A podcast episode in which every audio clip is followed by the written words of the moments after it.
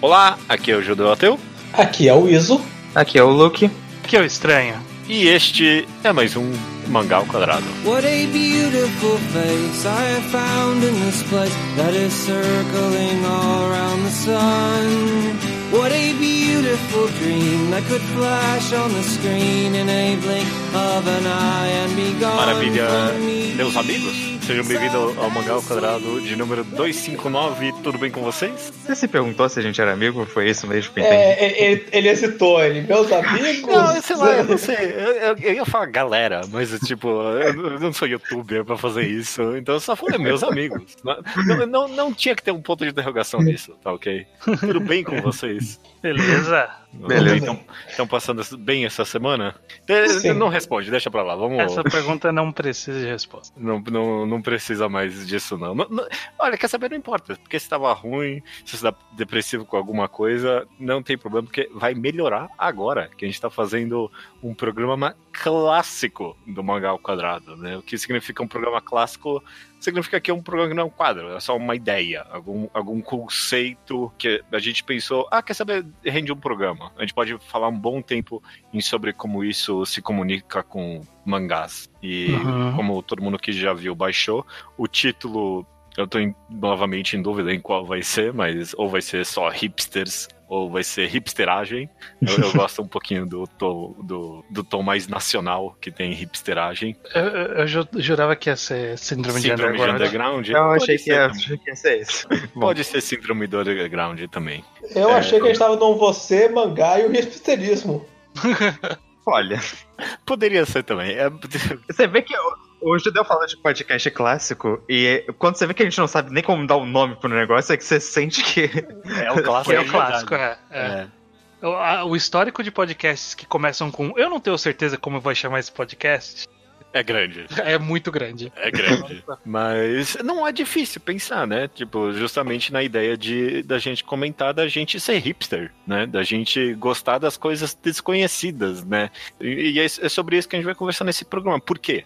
Por que a gente busca pelo underground? Qu- Qual o sentimento que, você, que, que a gente tem quando algo que parece que é nosso, é pessoal, é desconhecido, vira super popular e todo mundo conhece quando tem um anime, por exemplo? Eu pensei nisso, eu pensei nessa ideia, eu pensei, quer saber se é algo interessante e relevante ao podcast até. Então, vamos conversar sobre isso. Eu, eu queria chamar o o podcast inicialmente de hipsteragem mesmo, né? E esse nome aí, essa palavra hipster, vi- virou quase banal hoje em dia. Vocês se consideram hipsters? Eu não sei se isso é uma pergunta boa ou não. Bom, de mangá especificamente. eu É, de mangá especificamente, assim. Uhum. É, teve uma época que, tipo, a hipster era algo bem mais específico.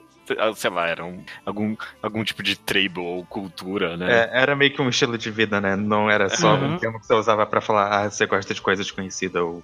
É, é que, Sei é lá, que é- o conceito de gostar de coisa desconhecida era o que identificava a pessoa. Tipo, é- Sim. era to- É. todo o rolê dela era isso, independente de qual mídia. Mas aqui a gente tá focando especificamente em uma, né? Sim. Vocês acham que vocês são pessoas que, no geral, gostam de mangás desconhecidos? Então, É, eu, eu ia te devolver a pergunta perguntando o que, que é hipster? é, gostar, é gostar de mangás desconhecidos, é isso? É, eu diria, um hipster de mangá é uma pessoa que gosta de mangá desconhecido. É porque eu acho que tem dois, tem duas, dois eixos dessa discussão. A primeira é justamente gostar de coisas conhecidas, eu acho que nessa tá todo mundo ok. Mas tem o inverso disso, que é reclamar de coisas populares, que eu acho que é muito relevante pra pra Ah. esse termo. Ok. ok. Se Eles bem... andam, andam juntos, mas não são a mesma coisa. É. E eu não acho que eu reclamo de coisas populares, pelo contrário, mas ao mesmo tempo tô, acho, muita coisa que eu gosto é bem desconhecida, pelo menos em mangás, né? não em outras mídias. E Tá isso bem? que ainda por cima tem ma- mais um adendo que daria pra fazer, que é vocês, vocês gostam de coisas desconhecidas por elas serem desconhecidas, né? Esse é um adendo ainda mais que tem aí. Mas, tipo, se a primeira pergunta é ah, vocês gostam de coisas desconhecidas? Eu acho que todo mundo aqui tem que automaticamente responder sim, né? Ah, sim. Alguma coisa que pouca gente conhece e eu gosto existe, eu acho. Sim, sim, é. Uhum. Se a pergunta for, tem coisas que você gosta que tem pouca gente conhece? A resposta é sim. Tem. Tem bastante. Tem. Vocês acham que a maioria das coisas que vocês gostam é assim? Eu acho que não, porque eu acho que a maioria das coisas não é tão desconhecida assim. Tipo. E, e desconhecido também é, é uma palavra curiosa. relativo. desco- É. desconhecido pra quem? Que tem É. mangá aqui. Meu primo que não lê mangá não conhece porque não tem anime, mas que eu vou pra qualquer roda as pessoas conhecem. Então, onde que são? Onde tá o desconhecido? Uma- É, onde tá o desconhecido? O, o que é ter síndrome do underground? Se você. Tipo, tem que ser um mangá tange que os mangá. otakus também não ouviram falar? É, Ou tem É. que ser assim, tem que não ser Dragon Ball? Mas acho que até dentro do nível otaku, você vai, vai tendo, tipo, infinitas camadas de desconhecimento da coisa. Sim. Porque, por exemplo, se a gente for pensar. É, vamos pensar no, no, no gênero mais popular de quadrinhos japoneses, que é o shonen de porrada, por exemplo. aham. Sim. O shonen de porrada, a gente tem Shonen Jump. Sim. Sim. Sei lá, sim. tem o Boku no Hero, tem One Piece, teve historicamente Naruto, Dragon Ball, Cavaleiros, um monte de coisa aí que todos esses nomes todo mundo já viu, provavelmente assistiu ou leu alguma coisa em algum momento da vida. Aí a gente tem Shonen Magazine, é popular, É. é, né? Fairy Tail, é popular, é o Nanatsu, é popular. Aí a gente tem Shonen Sunday.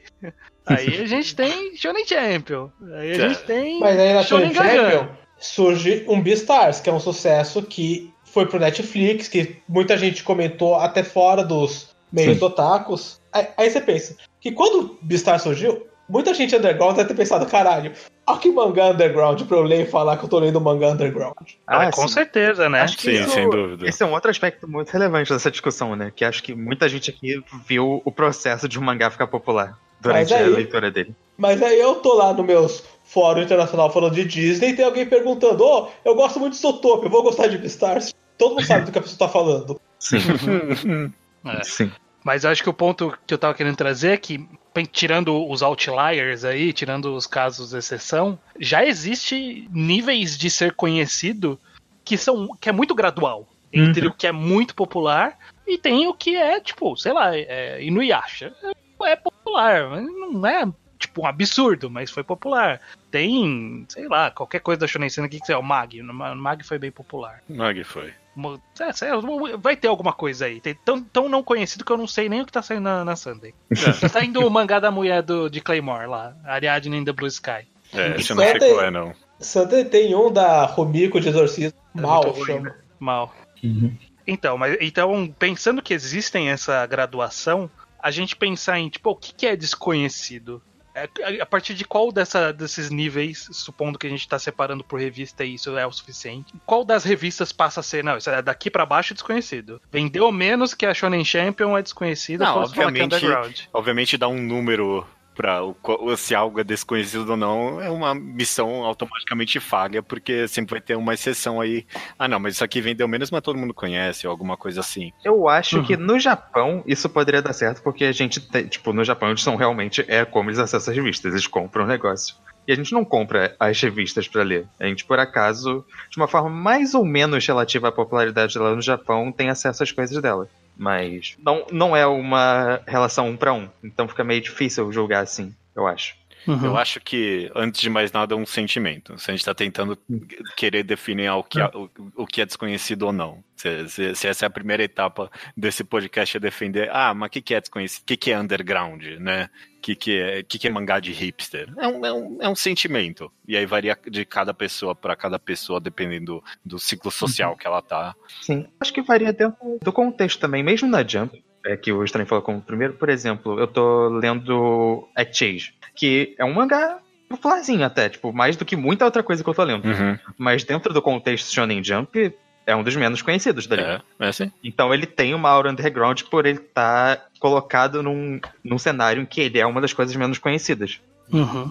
Quando, quando vocês começaram a ler mangá e aí vocês descobriram, depois de ler os clássicos ali, clássicos que todo mundo começa, eu quero dizer, tipo Naruto, One Piece, Bleach, seja lá o que for. E aí vocês descobriram, sei lá, o primeiro cenezão de vocês. Comigo foi Berserk. E, e- e eu lembro do meu mindset na época pensando que eu tô descobrindo um tesouro perdido aqui, tipo uma gema, né? Tipo, caraca, ninguém conhece isso aqui, é a melhor coisa do mundo. E eu, eu- hoje em dia eu olho pra trás e, tipo, Berserk é a coisa mais mainstream do mundo, né? Não tem popular Total. pra caralho. Não, é, Quando, quando eu saí do círculo One Piece, Naruto, Bleach, pensei, ah, agora tem que achar um mangá que seja não seja essas coisa clássica. Primeiro me recomendaram Battle Royale, mas é porque todos meus amigos estavam lendo na época, então. Uhum. Mas aí, no mesmo scanlator que escaneava o Battle Royale, escaneava o Death Note. E esse eu li e pensei, caralho, olha essa coisa que eu tô descobrindo aqui. Uhum. Esse, esse não popular, esse completamente fora da curva. Gibi pra adulto. Sim. Esse sem nenzão aqui da Note, né? É. Eu, eu- eu penso que eu devo ter passado por isso em algum momento, mas eu não consigo lembrar de, de especificamente esse sentimento de caralho, descobri um negócio aqui foda. Normalmente o meu, a minha, minha reação era: caralho, como ninguém me falou disso até agora? Uhum. É, ah, Tipo, ok. o- onde estavam as pessoas que ninguém me falou disso? Eu, eu lembro claramente de quando eu vi páginas soltas de Kokou no Hito no mangá Helpers, e eu fui atrás de ler, e era a coisa mais maravilhosa que eu já É. tinha lido até aquele momento. E eu ficava. Como é possível que ninguém tá falando disso aqui? Isso aqui é maravilhoso, é incrível. E é, permanece sendo incrível. Muito mais popular do que era na época que eu li. Que eu comecei a ler, mas ao longo da minha leitura ele foi se tornando mais popular. Mas ainda assim popular em nicho. É. Porque, né, ninguém fora de. de do É mangá de hipster ainda, Cocô no Rito. Sim, É, sim. ler mangá sem nem online na internet em inglês é, tipo, é, um, é um nicho muito específico que É. essas pessoas que, Sim. que leram. Porque não chegou em nenhuma licenciamento. Então. Kokou no Hito ainda é super. Pum Pum, por outro lado, já, já passou dessa barreira bastante. É, é até Pum Pum já popularizou. É. Ok, então, se tem. eh, Esse é um bom ponto, então. Se tem esse sentimento inicial de tipo, ah, tô descobri isso aqui, né? Tipo, como é que. Ou pelo menos, ah, como é que ninguém nunca me falou desse negócio aqui? Esse sentimento meio que é acidental, né? Tipo, ah, eu sem querer descobrir, porque justamente porque ninguém me falou. Vocês conseguem pensar que hoje em dia vocês ativamente procuram coisas que ninguém conhece? Sim. Não. É, inclusive, o que o, você estava comentando desse sentimento de descoberta, eu não lembro exatamente mangás que me fizeram isso, mas eu lembro muito bem desse sentimento. Eu estar lendo um negócio que eu pensava, caralho, eu tô, tipo, desenterrando um baú escondido aqui. Esse negócio nem parece que deveria estar existindo, porque tá tão fora da realidade antiga de mangás que eu lia, sabe? Só que aí chega um tempo, quando você já tá conhecendo a mídia, que você não. Mesmo que você não tenha lido tudo, pelo menos eu, eu conheço muita coisa, eu sei que mangás eles são. Eu não leio. Eu não, é difícil pensar no exemplo de mangá que eu não li, mas. Tá, eu não leio Golden Kamuy, por exemplo, mas eu sei que Golden Kamuy é um mangá relativamente popular dentro dos, dos mangás seinen atualmente. Sim. Uhum. Mas, tipo, e tem vários outros mangás assim. Então, quando eu vou ler esse mangá, ele não dá mais essa sensação de descoberta, porque eu meio que sei o que eles são. Tipo, eu não, Uhum. tenho, eu não sei o que eles são de verdade, porque eu não li, mas eles estão dentro da minha, da minha mente. Então, eu quero descobrir algo que eu, vai ser totalmente uma surpresa pra mim, sabe? Eu quero Aham. cavucar o mangá update pra ver algo que eu nunca vi na minha vida antes e, portanto, eu não vou ter expectativa anterior. Não, não, vai, não vai ter aquele mangá que eu visualizei na minha mente antes de eu começar a ler. E é por isso que eu, é por isso que eu passo todo dia da minha vida entrando no mangá update, basicamente. É, é. É, porque tem essa diversão de você encontrar um negócio que você nunca tinha visto nem ninguém falar antes, pra você criar uma expectativa do que ele era. Eu- Eu, eu quero ouvir do seu não, Iso, porque você responde não a essa pergunta, mas eu compartilho com o Luke esse sentimento de tipo. A, a minha perspectiva talvez é de que eu quero contar pras pessoas. Tipo, eu- Ah, eu, quero ser o isso é cara outro que, elemento. tipo, eu quero descobrir, sabe? Eu- Quer ser o Mas eu- embaixador daquele, daquele gibi ali. é, eu quero ser Sim. o cara que descobriu ele. Eu- eu- mas eu não quero que muita gente descubra também. Talvez a Ah, gente, não, eu tô- a gente vai entrar nisso depois. Mas é, eu, eu adoro, eu adoro descobrir coisas escondidas aí, que tipo, ah, ninguém tá falando disso, eu vou ser o primeiro a falar. E sempre, claro que você nunca é o primeiro a falar, porque. Sim, alguém. Você descobriu de alguém. Assim, Alguém a, a grande verdade é que quem descobriu é o Scanlator, que sabia japonês, leu o mangá que ninguém. Se eu não Sim. traduzir isso, o mundo não vai saber. Exato, exato. Uhum. E, e o Esse Scan cara não é o. descobriu o mangá. É, e o Scan não descobriu também, porque quem descobriu é alguém lá É no Japão que escaneou. leu. É, é quem escreveu, a verdade é, é, é isso aí. Não, quem escaneou, né? Quem, quem, porque alguém quem escreveu, beleza, mas tipo, alguém um dia pegou uma revista, olhou aquilo e falou, uou, e aí foi lá, arrancou as páginas, colocou Ah, na internet. Mas no que tange a gente, no que tange, sei lá, o nosso descobrimento, é, é, eu Sim. acho que. O, o que cabe a nós descobrir? Onde está em nosso poder? Você diz, você diz aí, você respondeu não, Iso. Eu pra, respondi tipo, não. é, pra se você ativamente busca coisas desconhecidas, por que não? Porque eu gosto quando minha experiência de leitora é coletiva. Você tem uma coisa, e, vocês são as vítimas, mas que eu odeio é estar gostando de um mangá e não ter ninguém com quem eu possa conversar sobre o último capítulo que eu li. Aí eu vejo todo mundo que eu conheço e tento obrigar todo mundo a ler pra poder falar. Eu, não, pra mim não é uma experiência. Eu não quero que seja individual. Eu chego aos atuais do mangá, eu quero que isso tenha um subreddit, eu quero que isso tenha uma wikia. Ah, não, sim. Eu fico inconformado de eu estar nos atuais do mangá e eu não poder fazer parte 2 que é passar o dia inteiro na internet só achando mais fã. Eu, eu, eu não discordo disso. É até meio paradoxal com minha relação com mangás, mas eu também quero muito que todo mundo tenha detalhado o mangá especificamente para poder ter informações, ter, ter vídeos, ter páginas e poder ter material para entender a história mais profundamente. Adoro ter uma wiki muito bem elaborada para o mangá que eu li. É, mais do, cara, do que paradoxal, acho que é quase egoísta, sabe? Porque eu quero que eu descubra, mas assim que eu descobrir, eu quero que todo mundo que eu me importe leia. Mas não todo mundo, só todo mundo que eu me importe, tá ok? É, eu tô aqui com. Eu acho que eu- nessa eu não tô que nem você, eu tô ok com o mangá ficar super popular. Mas eu tô. Eu quero que o meu grupo saiba que foi eu que ofereci esse mangá pra eles. No resto do mundo, tudo bem. Eu, eu quero que todo mundo leia. Tipo, eu quero que o Iso sempre saiba que foi eu que recomendei Kaguya pra ele. Que Kaguya é um mangá popular antes. Mas eu quero que o Iso saiba que foi eu que recomendei pra ele. Se você está usando Kaguya como exemplo, eu quero falar que eu que recomendei esse mangá aqui não tinha nem cinco capítulos, ok? Então, Sim, sim, claro. eu, eu, ok? Sou eu. Vo- Você, estranho, diz aí, você acha que você ativamente busca mangá desconhecido? Eu acho que eu não busco mangá desconhecido per se, mas eu acho que o que o tipo de busca que eu faço, ele tem muito a ver com, com experiências anteriores. Eu tava refletindo um pouco sobre quadrinhos de, forma geral, e aí mangás também, tipo, me impactaram muito, assim, que eu gostei muito e que foram muito significativos na minha vida. E muitos deles, quando, quando eu li, eles não eram muito populares. Eles podem ter, ter se tornado depois, ou eram Uhum. populares em algum nicho.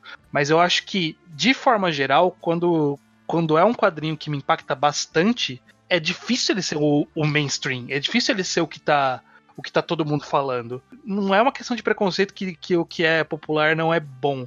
Mas é que historicamente, pra mim, estatisticamente, quando eu fui impactado por leituras, era quando, sei lá, eu li The Music of Mary tinha ninguém que falava de Music of Mary. Tinha o post do judeu ateu só no Mangás Underground. Era só isso que existia do, do, do mangá. E três pessoas no, na comunidade do Orkut que falavam. Quando eu li, comecei a ler Spirit Circle, tinha cinco pessoas falando Uhum. sabe? Quando eu li Solanin, eu não conhecia ninguém que tinha lido Solanin. Eu comprei online porque estava em promoção no Book Depository. Eu nem sabia que existia Inil Asano na época. Então, por ter esse histórico de que o que me causa melhores sensações de leitura são coisas que não estão falando, eu acho que é, é por causa disso que eu busco algo diferente. Então, sempre que eu vejo, sei lá, sai listas dos mangás indicados do mangá Taisho, que normalmente tem muita coisa que tem um ou outro scan ali, mas ninguém tá dando muita atenção, porque nunca fez muito sucesso, mas provavelmente é muito bom, porque a gente viu que historicamente o Mangá Taisho recomenda coisa boa mesmo. É, sim. Uhum.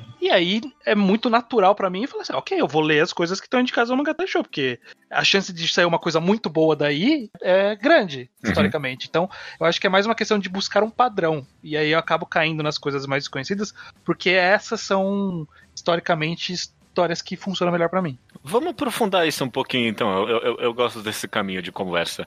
Vocês acham que. Bom, duas perguntas, talvez, então. Vocês acham que. Vocês, se, vocês acham que vocês são parecidos com o estranho nesse sentido de que as coisas que vocês mais amam, mais afetam vocês, as suas obras favoritas, são desconhecidas também, pelo menos inicialmente? E a segunda pergunta é meio que. Por quê? Meio que vocês acham que talvez tenha alguma coisa inerente em algo que é muito popular não ser tão interessante em algum nível? Tipo, Então, tem algo inerente na popularidade massiva de alguma coisa tornar menos interessante pra vocês? Você fez uma pergunta interessante porque eu posso dar uma resposta controversa. Mas Já tô- eu posso prever? Já, já, vão, já, vai, já vai aparecer um pizza aqui nesse meu podcast. precisamente porque eu quero falar sobre uma época, e essa época era lá 2004, Uhum. em que Naruto Bleach tinha traduzido, tinha um site chamado Project, era fácil achar o que lá. Aí você ia falar de One Piece e já vinha aquela hora de. "Uh", Aí vinha falar do mangá que ninguém lê. E de fato é. E, e de fato, assim, eu conheci o One Piece quando saiu pela Conrad, mas quando a Conrad lançou One Piece, o One Piece não tinha sequer os números, nada perto dos números que o, ao qual o mangá é associado. Uhum. O primeiro vez que ele bateu um recorde de vendas, a Conrad já tava, sei lá, faz meses lançando o mangá. Uhum. E apareceu no próprio mangá, oh, esse mês o mangá bateu um recorde, quem diria? Então, eu peguei a experiência de achar que o One Piece era um mangá que era muito diferente de Naruto e Bleach por não ser popular. Só que agora ele é Hiper popular. incrivelmente popular. É, Aham. é, é ridículo se quer cogitar uma realidade que você pode falar que One Piece não é a coisa mais mainstream do mundo. E não é só entre, entre sei lá, online, sei lá, leitores de mangá no geral. Acho que One Piece é um, é um dos, E mais se que não isso, o mais acho que- popular no Brasil mesmo. Não leitores de mangá sabem que existe One Piece e que One Piece é, sinônimo de alta popularidade. Sim, sim. Sim. Uhum. Mas, então, ao mesmo tempo que um dia eu já qualifiquei a qualidade de One Piece como a causa de sua não popularidade, tipo, ah, obviamente Naruto e Bleach são mangás muito mais fáceis de cair. Hoje eu acho que isso foi uma das grandes falácias da minha adolescência de jovem pseudo-otário. E, e Uhum. tento ver se essa falácia não pode se aplicar para mangás No atuais mesmo, se Uhum. o, o quanto são mangás que não são simplesmente mal divulgados, assim, quanto precisaria de muito pouco para um mangá muito underground não ser muito popular, assim, quanto precisaria só da recomendação da recomendação do influencer certo. Ok. Uhum. É, você levanta bons pontos aí, estranho, porque. É estranho, desculpa. você levanta bons pontos aí, Iso, porque a, a minha resposta para minha própria pergunta automática é meio que.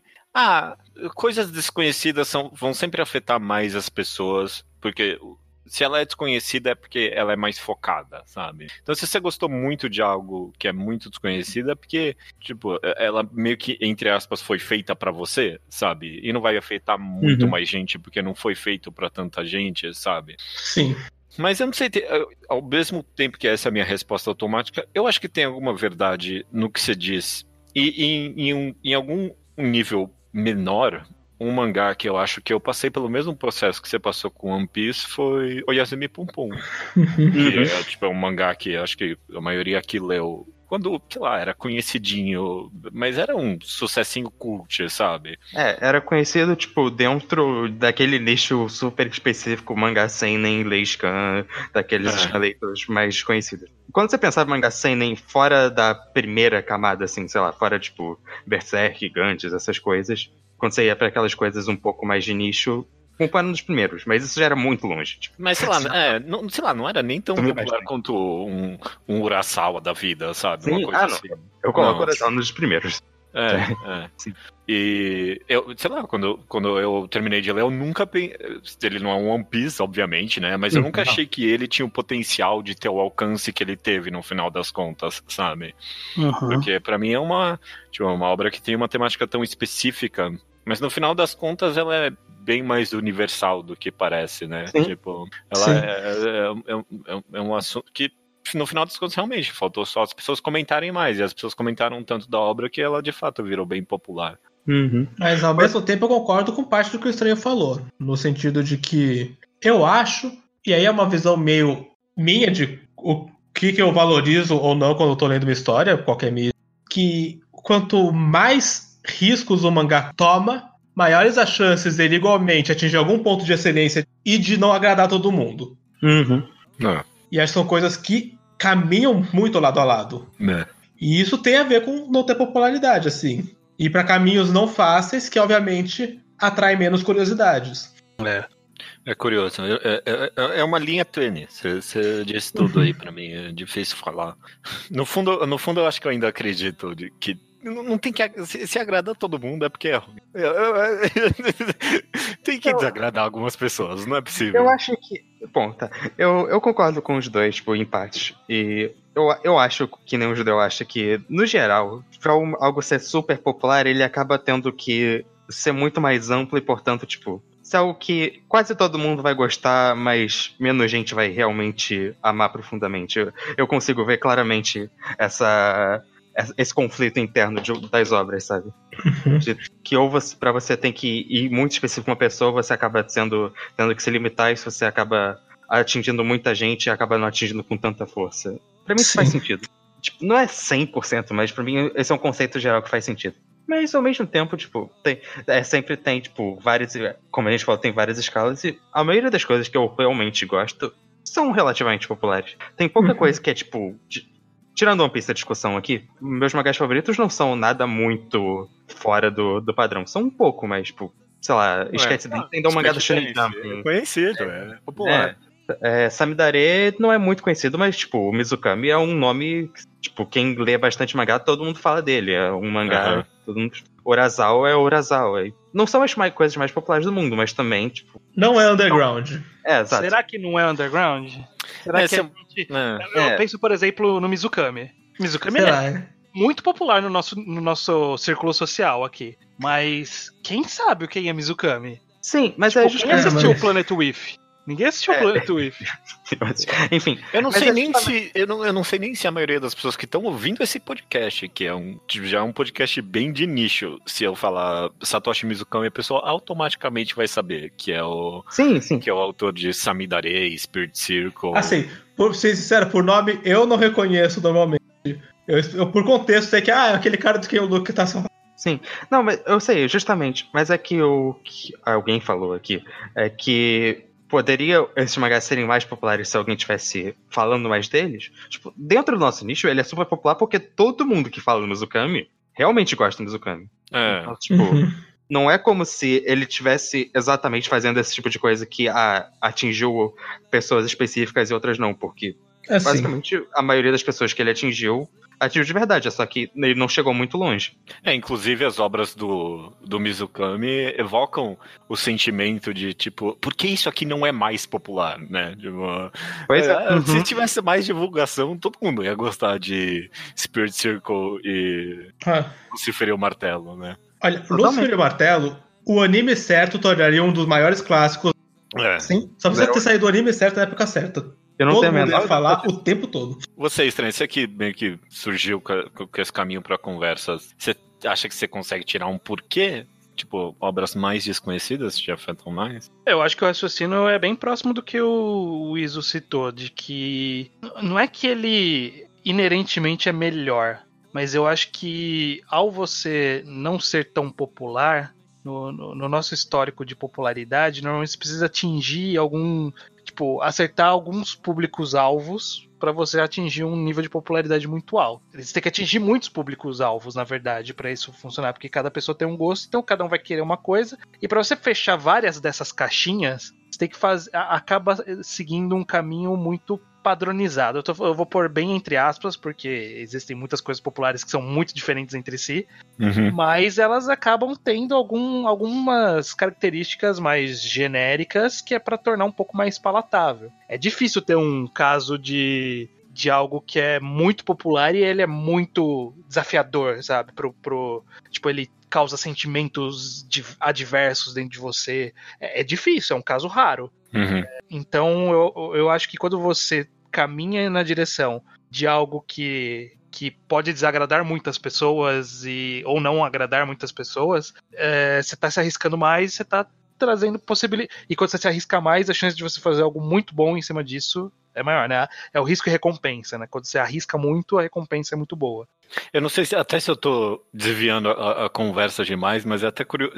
Pra mim, essa ideia de popular e impopular talvez se transmite um pouco na ideia de que ah, são poucos os mangás que tipo, são, têm incrível apelo enorme pro público e também um apreço grande da crítica, sabe? Tipo, Uhum.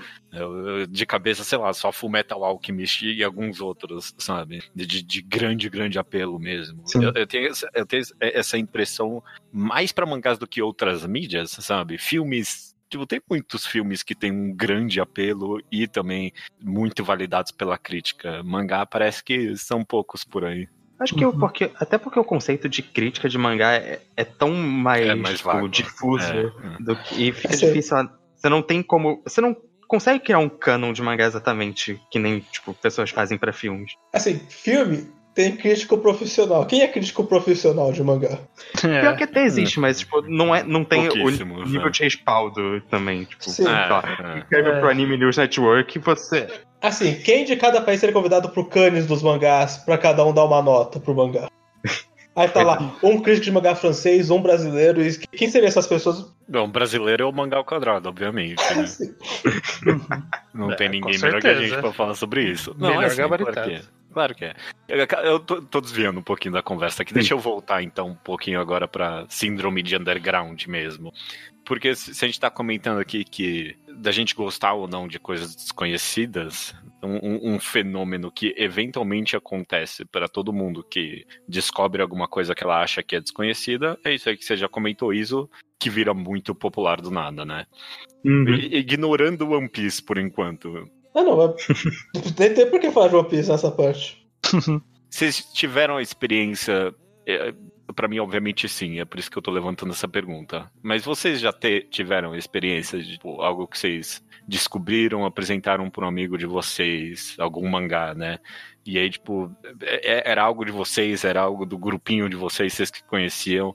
E aí, sei lá, teve um anime, e aí explodiu de popularidade, e meio que, sei lá, perdeu um pouquinho a graça o mangá. Tipo, Tira um pouquinho do brilho da história quando fica muito popular, na, na opinião de vocês, em algum nível. Eu não acho que tira o brilho da história. Eu só acho que às vezes é um pouco frustrante quando isso acontece comigo. Que eu tava falando disso antes. Por que que vocês não deram atenção antes, quando, quando eu tava falando disso? Por que, que precisou ter um anime e todo mundo tá falando disso? É, pra, pra quem eu recomendo diretamente, essa frustração que o Luke fala. Mas por outro lado, aí é sincero. Não tem um mangá que eu, não, que eu goste que eu não queria poder ir na liberdade e ver 40 camisas desse mangá, 20 pôsteres, um monte de merchandising que eu pudesse consumir. Nossa, Sim. não, eu, eu ia odiar Eu- isso. Eu Eu- quero. não, não tem nenhum que eu não queira ativamente que isso aconteça. Uau, não. O, não. o que eu, o que eu gosto bastante desse sentido de gostar de popularidade é, é Wikia bem preenchida. Eu gosto. Sim, nossa. É uma Me, me agrada eu amo muito. muito uma wiki bem me preenchida. agrada muito uma Wiki muito bem feita. Porra, é- acho que a frustração recente minha foi que eu cheguei nos atuais de Talentless Nana. Uhum. Aham. Não tinha Wikia. Como essa merda não tem Wikia? Nossa, é. E É talento absurdo. São duas coisas. precisa de wiki esse É mangá. o que absurdo é esse? É, é uma página, é uma wiki própria e uma página TV Tropes bem detalhada. São as duas coisas que eu sempre quero muito ver. Sim. Eu, eu fico extremamente. Eu fico mais frustrado quando tem uma Wikia e tem duas páginas lá e uma delas é rascunho. É, Essa Eu- que eu me fico- incomoda eu mais. fico frustrado quando eu vejo que abandonaram a Wiki. Quando eu chego na Wiki, aí chego no, sei lá, protagonista, aí tá lá, nome dele, o nome em kanji, primeiro capítulo que apareceu, diz, é personalidade, em branco. Eu, ok. Ele abandonou esse projeto. Ninguém desistiu. Mas pensa- voltando para a pergunta do judeu, eu não consigo pensar. eu- eu- de cabeça não me ocorre nada que eu tenha gostado menos conforme ele foi ficando mais popular. É, eu sei de gente aqui desse podcast que ficou muito sentido com o sucesso de Kimetsu no Yaiba. Eu vou deixar a pessoa se, vou deixar a pessoa se entregar, não vou falar nada. Olha, eu não ia levantar isso. Que, que desagradável. Que Você desagradável. tirou do contexto o que aconteceu. Mas por- o- o- o- um exemplo, tipo, é um exemplo muito específico e é particular da história desse podcast. É que eu recomendei Necromancer um dia.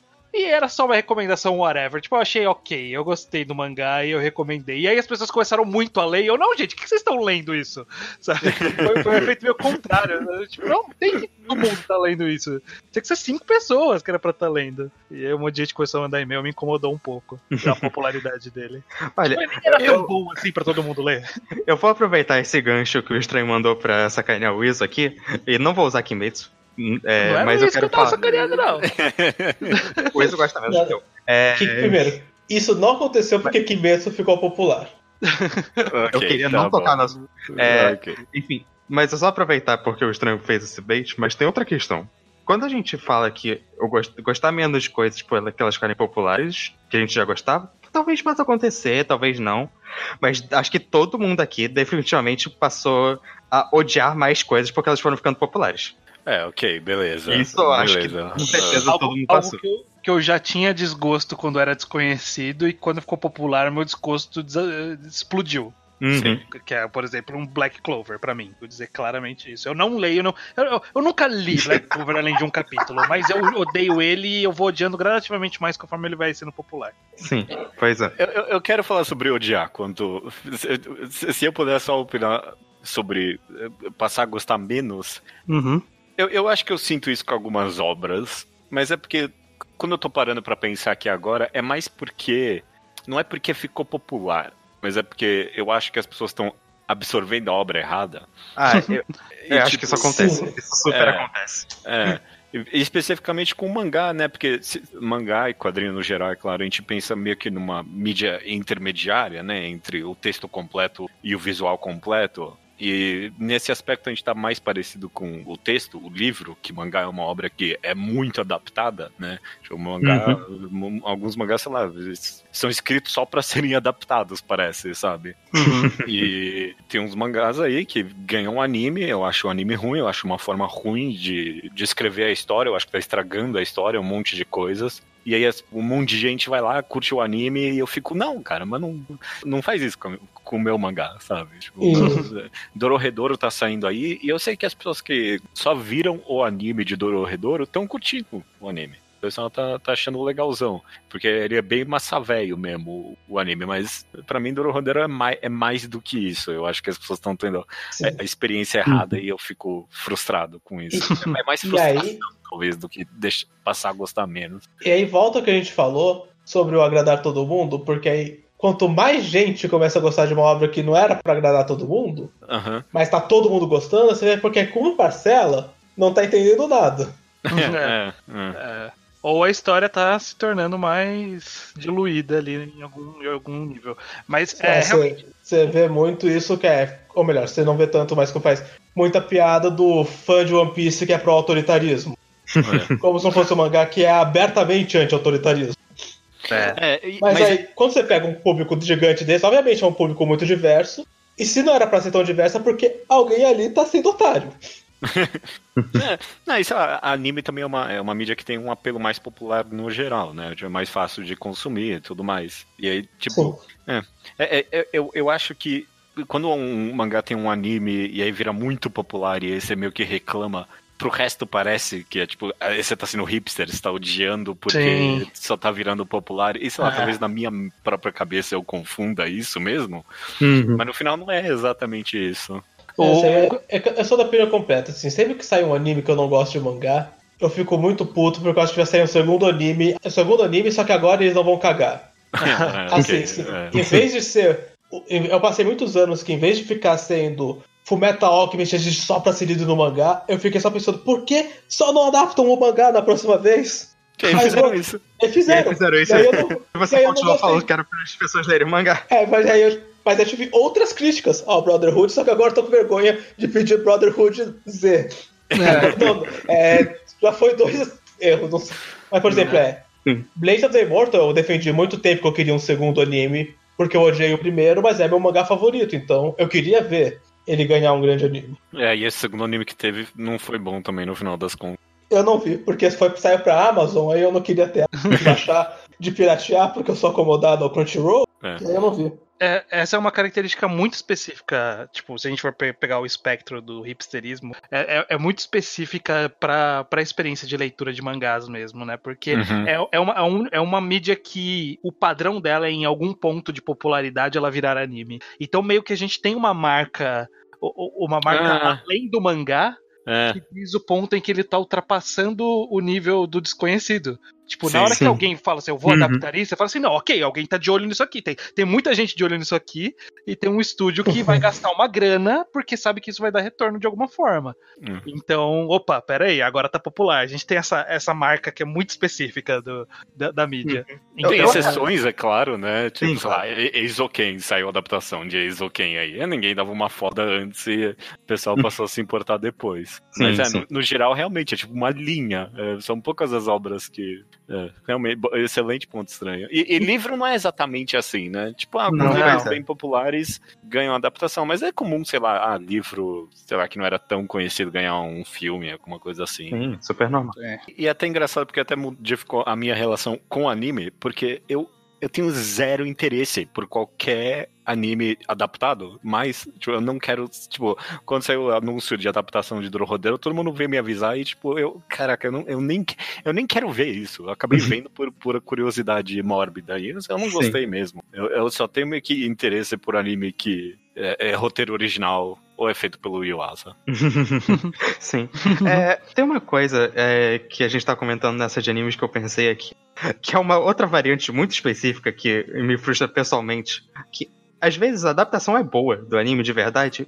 E isso vem com um problema específico, que é fazer com que, que eu quero que a pessoa leia o mangá, mas ela não vai ler o mangá. Ela vai estar esperando uma segunda temporada do anime que pode nunca existir na vida.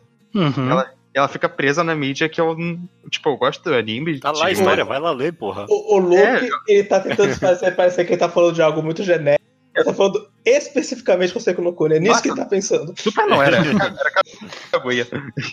Eu Ah. quero que as pessoas vão ler o mangá de Kaguya, elas viram Ah, a não, primeira não, temporada do anime. Mas Kaguya Que vai sair a segunda temporada. É você que é mais fraco.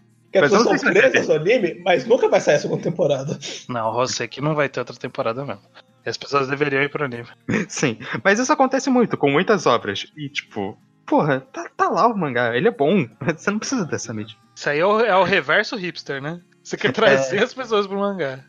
Inclusive, É. na verdade, agora que eu pensei, o, o Iso passa isso comigo com, com o contrário, porque eu tô lendo a adaptação de mangá de Bakemonogatari. Ele quer que eu vá Assim, e você tá errado nessa. Você sabe que você tá errado nessa. mas eu tô lendo mangá e eu não quero ir pro anime.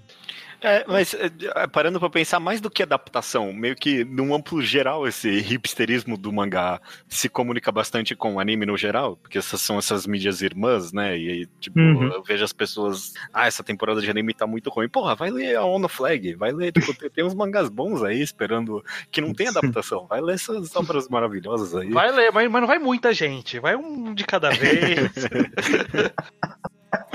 Faz uma filinha aí, vem uns cinco de cada vez, aí, aí tá bom. Talvez tenha um pouquinho de, eh, sei lá, síndrome de, de- de, tipo, vira-lata, de ser uma mídia que parece que é, sei lá, É menos uma mídia menos consumida. popular, é menos mainstream. É, é. Eu, eu, eu admito que eu fico um pouquinho. É, um- é um- uma vertente do hipsterismo que eu fico um pouquinho ofendido das pessoas que vêm pro, pro mangá depois do anime. Naquela assim, o mangá tava aí o tempo todo. Sim. Tô aqui há 10 anos falando desse mangá e ninguém tá dando uma foda. Aí sai um animezinho, já, já quer vir ler? Porra, sai daqui. Eu acho que a pessoa pro mangá. Mas tem uma coisa que eu acho muito errada, que acontece principalmente com adaptação de Shonen Jump, essas coisas. As pessoas meio que levam o mangá quase como, tipo, uma forma de pegar spoiler do que vai vir no anime, que vai ser, tipo, a coisa de verdade. a forma que elas vão ver essa obra de verdade. Tipo, o mangá só existe pra virar uma adaptação pra anime. É, tipo, só existe pra. Ah, vai, eu, tenho que saber o que vai acontecer, né? Vamos só existe lá, pra vai. ter mais conteúdo pra um dia fazer a animação, que é como eu quero ver essa história de verdade. Aí vai se fuder, né? Ah, cara. Bom, tem pelo menos mais uma extensão dessa conversa que é se uma parte do hipsterismo aí, do, da síndrome do underground é gostar de coisas desconhecidas, o outro lado é justamente odiar coisa popular, né? E aí talvez é um pouquinho mais fácil, não sei se fácil, mas pelo menos mais direto que. E, e, sei lá, essa é uma sensação que não é exclusiva ao hipster, por assim dizer. Mas quando você não gosta de algo, quanto mais popular fica, mais você odeia aquilo, né? Aí tem a ver com o que Kimetsu fez. Não é o que o estranho tinha pensado. Aí, conforme a história foi começando a me desagradar, os recordes começavam a bater e eu começava a falar: Não, do que vocês estão falando? É. Eu, eu, eu acho que existe um pouco disso. Eu não diria nem de odiar, mas com certeza, pra quem lê mangás menos populares, tem um desdém. Eu acho que esse é o, é o sentimento. Desdém com coisa popular. É aquela É. coisa de, tipo, Kimetsu. Tá todo mundo falando de Kimetsu, é falar. Ah, ah, Kimetsu, sabe? Tipo, foda-se, sabe? E assim, embora Kimetsu mereça alguma, alguma, algum desprezo por ele ter tomado algumas decisões ruins no mangá, não deveria ser um critério, né? A gente, tipo, ver as pessoas gostando muito de alguma coisa e, e falar, é, não deve ser legal, sabe? Não vou, não vou nem me, me dignificar aí atrás, porque, obviamente, por ser popular, não é, não é tão legal assim. Não, a gente, a gente já passou um bom tempo aqui conversando sobre que, tipo, lá, no final das contas, popularidade não é tão conectado com qualidade, obviamente, né? Uhum. Mas, sei lá. Eu, eu, eu- eu não sei o que dizer sobre isso. Eu, eu tenho desdém por coisa popular. Eu, Eu- quero contar uma história aqui, Pode falar. pessoal, de um anime que eu gostei muito. Aí eu comecei a pensar que, na verdade, ele era extremamente bosta. E eu passei 10 anos jogando extremamente bosta até um dia só lembrar de por que eu tinha gostado em primeiro lugar e pensar em quanto, na verdade, eu não tava puto com o fato de que ele é o maior senso comum do mundo, que é Dragon Ball. e passou de uma paixão de infância pra um isso é nível Senseiya pra um não, isso é legitimamente um mangá que eu E esse vácuo de ódio no meio, acho que é diretamente direcionado ao fato de que é Dragon Ball, é, é, é é um dos dois animes que todo mundo literalmente viu. Uhum. É, eu, eu, vejo muitas pessoas passando com, com, isso com Dragon Ball especificamente. Mas as pessoas, sei lá, parece que é uma curva enorme. É uma onda, na verdade, né? Tipo, no sentido, uma onda sem fim. Todo mundo, tipo, eventualmente gosta, odeia, gosta de novo. Ah, não, é genérico. Não, na verdade é genial. Eu, eu, eu acho que isso também eu... explica muito o que, o que. Acho que vocês tiveram essa discussão num podcast específico. Isso explica o que tá acontecendo com Naruto hoje em dia. Que teve essa, esse revival agora que passou aí, a galera não tá mais puta porque era Naruto e era a coisa mais popular da época. Mas definitivamente eu vi já um fluxo muito grande de pessoas com carinho, né? Voltando com carinho pra, pra Naruto, de, de ter dado essa volta em algum ponto, olhar agora pra Naruto e falar, ah, afinal eu gostava mesmo, de, de alguma forma. Foi, foi relevante uhum. e tem partes boas também. Eu, eu vejo esse fluxo de volta. É, e eu acho que. A gente, a gente já comentou aqui algumas vezes da ideia das ondas do hype, né? Quando a gente acha que uma obra é muito boa, todo mundo recomenda ela ao mesmo tempo. E aí, como todo mundo recomenda ela ao mesmo tempo, cria-se uma expectativa muito grande sobre ela. E uhum. aí a pessoa vai ler com uma expectativa alta demais, e aí não gosta, e um monte de gente faz isso ao mesmo tempo, e aí todo mundo comenta, ah, não, na verdade não é nada demais. E aí uhum. alguém vai ler com essa mentalidade de não é nada demais, e na verdade não, isso aqui é muito bom. E sempre, sempre tem esse ciclo sem fim, de tipo, Sim. ah, não, não é muito bom, é bom, não é muito bom. É exatamente como acontece. É, uhum. eu, eu, digo isso justamente para falar que a popularidade de algo, no final das contas, afeta a nossa perspectiva sobre a obra, sabe? Não, não é. Uhum. Claro, não é um pecado, não é nada. Uhum. Nem que seja só nesse nível de hype ou de percepção da opinião de todo mundo. Muda o que a gente. Tipo, a forma com que a gente vai ler ela no geral, ou até com a nossa memória sobre ela, né? Não, é, não, não, é hipsterismo necessariamente, ou sei lá, é isso. Uhum. É, é um pouco. É, é, e aí eu acho que a pessoa vai com o pé atrás já para ler, já vai, já vai desconfiado da, da popularidade, né? Acho que a, a, popularidade ela traz uma desconfiança de que aquela história provavelmente abriu mão de alguma coisa. Pra ser tão popular assim, ela abriu mão de alguma coisa. Então, ou ela faz um fanservice barato, ou ela é muito genérica, ou ela é muito simplista, sabe? É, a gente fica desconfiado de que não, tem alguma, algum truque aí pra ele, tá, pra ter feito sucesso. Então, é, há um preconceito mesmo. E aí, obviamente, quando você vai com preconceito, qualquer mínima demonstração de alguma coisa errada, você já, já expande aquilo para não, não, então deixa. Especialmente se confirma seu preconceito. Exatamente. Fala, e, e, e, eu falo isso porque eu, eu, jogo, eu sou injusto com muita hora. Baseado nisso, eu falo, ah, eu acho que vai ser X. Aí todo mundo fala, não, juro, não vai ser X. Dá um quinto de um X, eu já, ah, que bosta. Olha, é exatamente tudo que eu projetei. Sabia que ia ser X mesmo. Tava certo desde o começo. Eu não sei, tipo, qual a minha conclusão em relação a isso. Acho que é a conclusão que, obviamente, é a popularidade de algo afeta como você vai ler aquela coisa, né? Não, não mas isso, é, adianta... isso é inevitável, até porque é. às vezes tem muita gente gostando da obra e falando muita bosta, e você pensa, meu Deus, se eles gostam disso e falam, porque deve ser uma merda. Exato, esse é um bom bom, esse é um excelente bom. Eu, eu, eu sou mais desse naipe, inclusive, independente do que estão falando. Se algo é muito popular, eu vou com a maior má vontade do mundo ler e, tipo, eu quero não gostar. Eu vou, tem obras que eu vou ler porque eu quero não gostar e eu quero falar mal. Hunter x Hunter, Hunter x Hunter, todo mundo escutou a minha, o meu arco aqui com Hunter x Hunter porque foi justamente isso. Eu... Mas ao mesmo tempo eu tenho alguma confiança no conceito da unanimidade, assim, se, tipo, se todo mundo gostou, uma imensa enfiada do pé na jaca não dá pra ser. Não, dá. dá. Bom, eu, eu, acho que tem, todo mundo acho que tem é- assim, tipo, é. se agradou todo mundo, então alguma coisa isso fez, porque não é tanta coisa que é péssimo e vende muito ao mesmo tempo. Né? Tem coisa medíocre que vende muito, claro. É, mas que é um completo é. desastre e é muito popular, é difícil. É, é sei lá, na minha o, lista. O que, a, o que, provavelmente mais tem é tipo, é um pão com ovo ali. Ah, sim, sim, é, sim. é um pão com ovo e tá fazendo sucesso. Então, assim, a eu... exceção tá nos Battle Shonen, porque aí eu acho que quanto mais queda de trem, maior a chance de sucesso na Natsu que o diga. Fairy Tail, Reborn, Bleach, não. Battle Shonen aí eu acho que não, mas, mas qualquer outro gênero, sim. um mangá de drama, ou um mangá mais histórico, não sei o que. Acho se essas coisas conseguirem fazer tanto sucesso, um enorme erro não deve ser. Deve ter no máximo me- medíocre, no máximo genérico. Se eu for na minha lista aqui do mangá updates, as de obras completas pelo menos, as obras com um, um e meio e dois são incrivelmente impopulares. Ninguém nunca ouviu falar delas. A única exceção acho que é Bleach, que eu dei dois, mas sei lá, provavelmente não. provavelmente é um três, sabe? Tem que chegar no três, assim, pra aparecer as coisas que, tipo, são, São um pouquinho mais populares. populares, tipo, sei lá, Sunken Rock, Beelzebub, Toriko. Assim, o, o mangá que eu mais odiei a leitura na minha vida, a minha pior nota no Manga Updates, é um caso curioso, porque é um mangá que eu nunca ouvi falar, exceto por um círculo interno, que é a gente. que foram vocês não no podcast, mas como amigos me recomendaram, que é do Butsu no Kuni.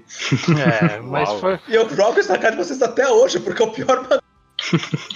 Veja bem. Não é um. é, o- é o pior, que é o pior mangá que você jogou na sua vida.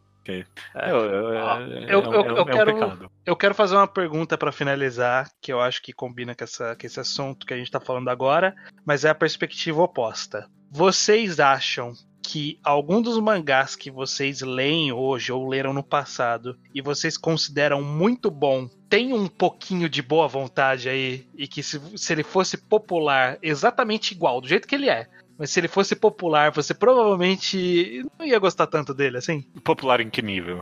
popular em ter anime aí passando, terceira temporada do anime rodando. Eu, eu acho que não o quanto eu gosto do mangá exatamente, mas tipo, o quanto eu tô investido em vender o mangá pras pessoas, sabe? Tipo, Uhum. Ok, é. Eu acho que o Luke trouxe um ponto excelente. O ato de você ter que explicar pra alguém que o mangá é excelente, ela devia ler, te faz gostar mais do mangá, porque te faz mais pensar mais nos pontos positivos dessa Uhum. obra. Uhum. É. É, não, sim, sim, sem dúvida. Tipo, Sem tem- dúvida. tem mangás que eu Se gosto. recomendar o mangá. Se bem que é, varia de cada. Recomendar mangá é uma outra conversa, né? Tipo, é bem, Sim. é bem Ah, enfim, é, É. mas é, tem mangás que eu gosto, solidamente gosto. Eu, se ele fosse super popular, eu provavelmente ia continuar gostando. Mas eu não ia falar tanto assim do mangá, tipo, não ia ser um xodozinho especificamente. Ia ser só mais um mangá Sim. que eu gosto. D- dando um exemplo meu aqui, é que não é um mangá impopular, eu diria, porque ele é escancaradamente mainstream, mas ele é impopular no sentido de que ele é controverso. O número de pessoas que odeiam é pessoas que gostam, que é, É Gantz. E- E, exatamente. E eu não sei se meu carinho por Gantz ia ser tão grande se eu tivesse passado tanto tempo defendendo esse mangá na internet e que eu me obrigou a reler ele com tanto zelo, a achar tanto argumento de porque aquela cena na real foi boa. É um carinho que, se o mangá fosse mega popular, eu não ia prestar atenção nessas coisas. Se Gantz fosse Uhum. Berserk, você não ia ser tão dedicado a Gantz assim. Não, porque eu não ia ter que reler esse mangá pra falar que não, na real. isso- É. Pra, Hum. pra- pra mim, no, no final do dia ia depender do que levou ele à popularidade. Então, por exemplo, se amanhã eu acordasse e, sei lá, de repente todo mundo resolveu dar um monte de prêmio pro mangá de Yotsubato, que é relativamente popular, mas elevasse ele pra outro nível e, tipo, não tivesse adaptação. E aí virasse, tipo, tá, um dos quadrinhos mais populares de todos os tempos, eu ia ter o mesmo carinho que eu tenho hoje em dia por Yotsubato. Eu, eu, eu amo esse mangá, eu acho que ele ia continuar sendo excelente. Eu tomei o susto porque eu achei que você ia falar o contrário, eu já tava pronto pra brigar aqui. É, não, mas tipo, se, se amanhã eu acordasse e teve um anime de Otsubato que fez ele virar popular, eu gosto de Otsubato porque ele é uma obra feita tão especificamente para o quadrinho, sabe? Pra mídia que ele é. Ele levanta e eleva a mídia de quadrinho, Otsubato, pra mim. Então, tipo, se de repente ficou muito popular por causa do anime, tipo, ah, eu, eu, eu ia continuar gostando, porque é um mangá muito bom. Mas toda vez que eu elogiasse, eu ia ter que falar mal do anime. Eu não ia Ah, conseguir sim. viver sem, tipo. Não, mas eu ia virar full hipster chato de Otsubato. Ah, Yotsubato eu ia super isso, eu ia fazer campanha contra o anime. Mas acho que nunca vai acontecer porque o autor concorda com a gente, ele não quer um É, anime de o autor, inclusive, concorda. Ele não quer uma adaptação desse mangá.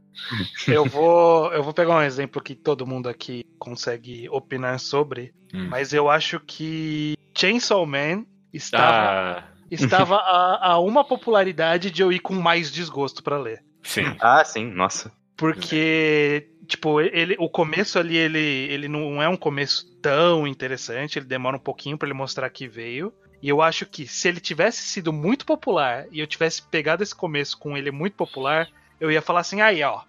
É jump, né? É mesmo. jump. E aí não larga a mão.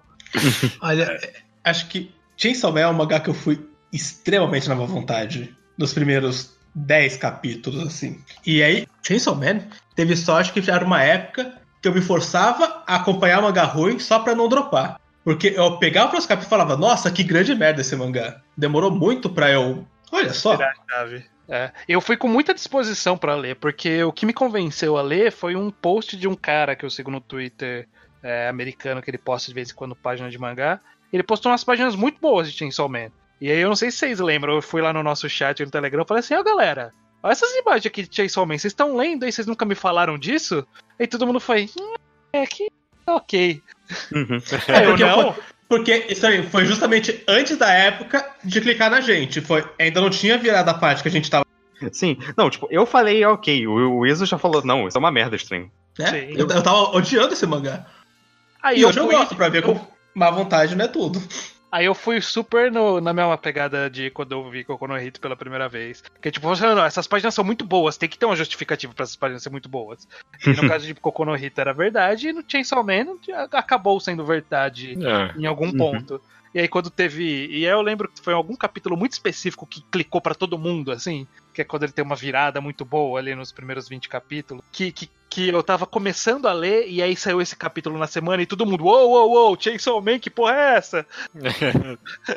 E aí até me animou a chegar junto. E Uhum. eu, eu acho que se, se já tivesse todo mundo no hype desde o começo, talvez minha, minha boa vontade tivesse sido menor. Mas. Mas, mas, mas, Chainsaw Man tá, tá num risco. Eu não parar de gostar dele, mas é porque Chainsaw Man tá num risco de entrar numa, proble- numa popularidade problemática. Ah, não, também tiver vai, um anime. vai, vai Isso virar um também é um anime, mangá que vai me afetar. popular. Que, que é o que eu tava falando alguns minutos atrás. né? Eu acho que vai afetar diretamente se for um mangá popular no público errado. O que eu acho que tem uma chance razoável. Já, já tá Porque- acontecendo. Já Sim. tá acontecendo, porque tipo, o, o que vai acontecer com Chainsaw Man é que ele tem o risco de virar Rick and Morty, que é tipo, um desenho que eu amo, mas eu não consigo gostar mais dele do jeito que eu gostava, porque eu É, cansei eu de ainda- defender Eu- Tipo- Eu ainda consigo. Eu, eu só não converso sobre Rick and Morty. Eu não converso. com ele na internet. Não, tipo, cê- eu não converso com ele na internet, mas sei lá, é- tirou um pouquinho pra mim o, do, do quanto eu gostava de Rick and Morty, ele ganhar a popularidade que ganhou. Eu acho que isso é inegável, porque não dá mais pra defender. E, e, e Chainsaw Man, eu, eu ainda tô defendendo ele É online. que, é que mas Rick and Morty. depois que ganhar um anime e virar muito. Uhum. ah, não sei, lá, ma- mangá. Mangá de reacionário. Quando É. virar Hum. um Pepe. Pepe the Frog do- dos mangás, aí eu não, Não sei se vou dar, defender. é. É que Rick and Morty, aí volta no, no começo dessa conversa. Eu, eu não consigo fazer isso porque esse desenho é meu. Eu, eu descobri ele. É. Eu, eu baixei na internet na madrugada que saiu o primeiro capítulo, porque eu tava hypando, porque eu conheci o autor. Porque É. eu sabia do histórico dele de comédia. Então, quando eu vi o primeiro episódio, eu falei, cara, todo mundo tem que parar a vida e ver Rick and Morty. E se ele estourou em popularidade hoje, foda-se. Esse desenho é meu. Vocês chegaram depois. Vocês não vão me expulsar da minha casa. Sim. É, mas a, a, a dificuldade de falar abertamente de, tipo, Rick and Morty tira um pouquinho dele pra mim, eu acho. É chato, né? Deve ser. É chato, pelo menos, eu não sei. Sim, é, é- é chato ter que falar pra alguém, eu gosto de Rick and Morty, mas... É, é. É, é- chato, é. Eu me sinto sujo tendo que justificar. Eu sou um fã, mas eu não sou um daqueles caras. Eu sou outro cara. Inclusive, como uma pessoa que tinha interesse em Rick and Morty, e tipo, até tem hoje, mas nunca viu de verdade, é, é desanimador pensar em começar a ver hoje em dia. Por mais que eu ainda acredite que vai ser bom. é. Não dá motivação pra ver. E Chainsaw Man tem o risco de Uhum. ficar assim. Vai ser interessante ver o que vai acontecer com essa obra. Quando inevitavelmente chegar o anime, É, Uhum. é. Vamos ter que revisitar essa opinião. Fica, fica esse, essa cápsula do tempo aí pra gente viver um momento em que Chainsaw Man ainda é um mangá de hipster, né? No momento. É, É, muito bom. Muito bom. Ah, imagina se tivesse algum podcast aí atrás que a gente falando de que Kimetsu no Yaiba é mangá de hipster. imagina se tivesse um podcast que a gente falando que Chainsaw Man ia ser cancelado. Bom, mas- Que tinha cheiro de cancelamento, né? Ninguém nunca falou isso. Nunca. Nesse podcast, jamais, nunca. Jamais. Não é possível. E, e aqui é outro ponto, o cheiro de cancelamento. É sempre só que sempre que a gente olha o mangá e fala, isso aí vai durar bastante, é porque ele é ruim. pra pegar o primeiro capítulo e falar: ninguém vai cortar o barato desses caras, é porque tá ruim. É uma lição que você aprende lendo Shonen. O- Odiei, vai ter 200 capítulos.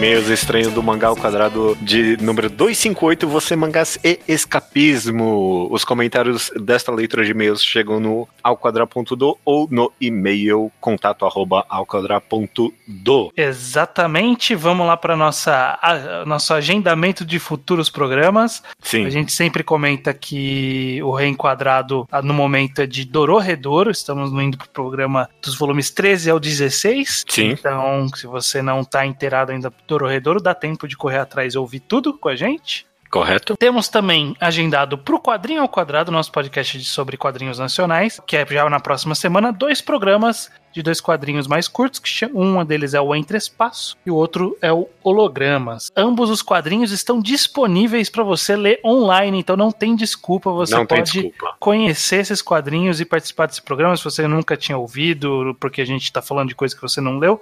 Agora você pode ler e ouvir como é essa dinâmica do, do podcast na semana que vem. Maravilha. E por fim, Judeu, a gente não tá fazendo isso já há algum tempo, mas é bom retomar esse costume, que é, É. de avisar de futuros enquadrados que queremos fazer, né? Que é aqueles programas que a gente fala de um mangá por completo, com spoilers, tudo liberado. É isso aí, pra galera ficar atenta e também pra gente se obrigar a fazer esses podcasts. Exatamente.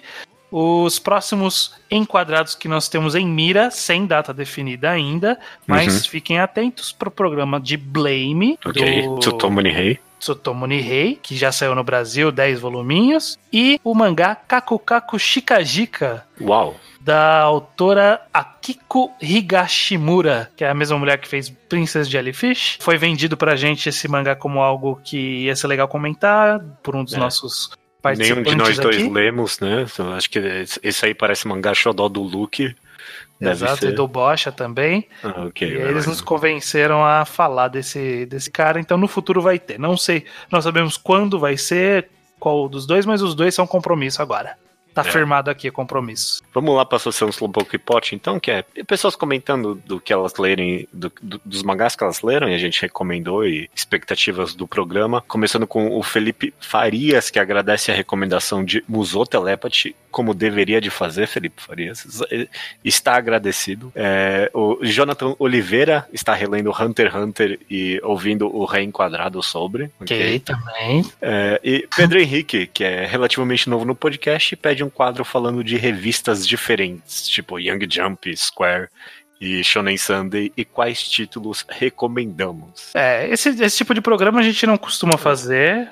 Ele já foi parte do quadro, um- foi um quadro do Tocast lá atrás, o quadro Antologias. Que não deve existir, sei lá, desde 2010, sei lá, não sei quando. para menos, então é algo que ficou no passado. Eu não acho que combina muito com a dinâmica do mangá ao Eu nem quadrado, tenho mas informação pra gravar um quadro desse hoje em Também. dia. Eu já não sei o que, que tá saindo na Young Jump, eu não tenho a mínima ideia. é, Ah, sei É. lá, eu- eu devo ler muita coisa da Young Jump, se eu sei, tipo, mas eu não sei quais delas são da Young Jump, eu não tenho a mínima ideia. Acho que você vai reconhecer vários nomes também. Ah, bem capaz. Não, não vamos saber opinar por muitos deles. Mas enfim, não é o tipo de programa que a gente faz, mas quem sabe um dia a gente faz um programa de algo relativo a revistas. Vamos ver. Pouco provável. pouco provável. Vamos lá para comentários eh, que tem- são relativos ao último programa, então, sobre você mangás e escapismo, como é o caso do comentário do Yuri, que, Uhum. sim, que relatou que ele especificamente está se sentindo muito próximo da realidade de Dead Dead Demons The Destruction, que a Uhum. gente comentou no podcast, que ele está dizendo que mora numa cidade pequena, onde a quarentena está sendo flexibilizada, e as pessoas estão voltando às ruas em massa como se nada estivesse acontecendo de forma muito parecida com o que o mangá relata. É, eu relatei que eu relatei no podcast que eu senti que essa visão de DDD era muito mais cínica do que a realidade. Mas a verdade, tipo, parando pra pensar, talvez é, é um pouquinho varia conforme o meu humor, o dia, sabe? Tem dias que eu olho a notícia e penso, é, é, o Asano acertou em cheia.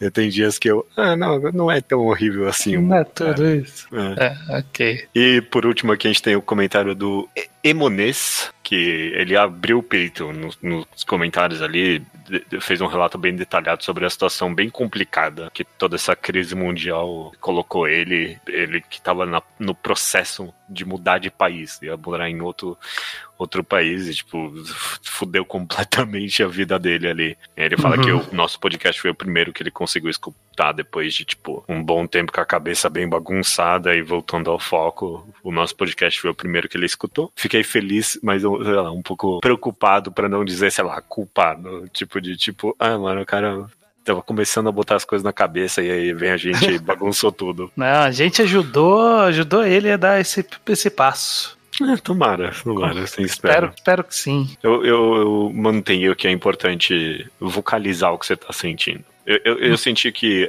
durante o próprio podcast eu tava meio que, ah, sei lá porque a gente tá gravando isso. Eu literalmente falei isso durante o podcast em um momento. Sei. Ma- Mas me, me ajudou, eu acho, que no final das contas. Eu, você tá, você tá de, de prova que eu comecei a maratonar muito mangá depois desse podcast. Tipo, eu- um monte aí. Eu podia fazer um slowpoke meu, pensando nisso inclusive. agora. É, É. Faz tempo que a gente não faz Slowpoke próprios e eu sei que você tem um. Eu, te- eu tenho três no mínimo. Eu te- maratonei três mangás que a gente recomendou aqui. Dungeon Mesh, excelente, excelente Dungeon Mesh. Por que as pessoas não falam mais desse mangá? É muito bom, cara. É Uhum. muito bom. Talentless É, None, recome- o Dungeon Mesh foi recomendado pelo Rubio há muito tempo atrás. há muito tempo atrás. eu, eu- eu- fiquei com raiva dele que ele recomendou esse mangá, porque era isso que eu ia recomendar hoje se ele não tivesse roubado. Talentless Nana que você recomendou no programa passado, né? No Último mangá ao quadrado, eu achei legalzinho. É tipo.